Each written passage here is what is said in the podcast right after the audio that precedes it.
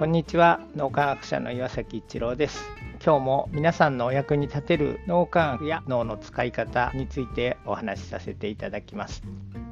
完全主義や完璧主義を目指すと心が疲弊してしまうというようなことを言われます。だからそういうことは目指さない方がいいということです。フロー状態に入ると脳というのは自分のできることをもうとにかく徹底的にやろうっていうそんな気持ちが自然に起こってくる。フロー状態ってワクワクしているのでそのワクワクがどんどん広がっていく。そしてこう周りの人にもそのワクワクが伝わってくるのでみんなで素晴らしいものを作ろうよみたいな感じで共同体思考の脳の使い方っていうのがみんなでできるようになっている。そこには疲弊するとかそういうものではなくてみんなが楽しみながらリラックスした集中状態になりながらより素晴らしいものを目指すっていうそういう気持ちが自然に起こっているのでフロー状態っていうのは通常ではできないような奇跡のようなことを起こせるということです。大きなことを成し遂げたような人っていうのはフロー状態で素晴らしいものを目指すっていうそれを完全主義を貫くとか完璧に仕事をするとかそういう表現を多分されてる。でもフロー状態に入ってない人ももしくは小舟思考が非常に強い人に完全主義を貫きなさいみたいなことを言うと非常に疲弊してしまう心の状態っていうのをイメージするのでいやいやそんなことはできません。そんなことしたら鬱になりますみたいなそういうことになるんじゃないかなと思います。素晴らしい仕事をするとか素晴らしいものを成し遂げるっていうそれは実はフロー状態に入っていると自然に起こってくることなんだというところを知っておいていただくとよりワクワクしながら素晴らしいものを作っていこうとか素晴らしい仕事をしようっていうそんな気持ち持ちになれるんじゃないかと思います。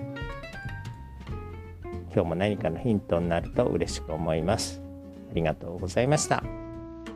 この3分脳磨き気に入られた方はメルマガでも脳磨きのことを発信していますので脳磨きメルマガ検索してみてください。そちらからも脳磨きあるいは最新の脳科学のことを学んでいただくことができます。皆さんのお役に立てると嬉しく思います。今日も素晴らしい一日をお過ごしください。脳科学者の岩崎一郎でした。ありがとうございました。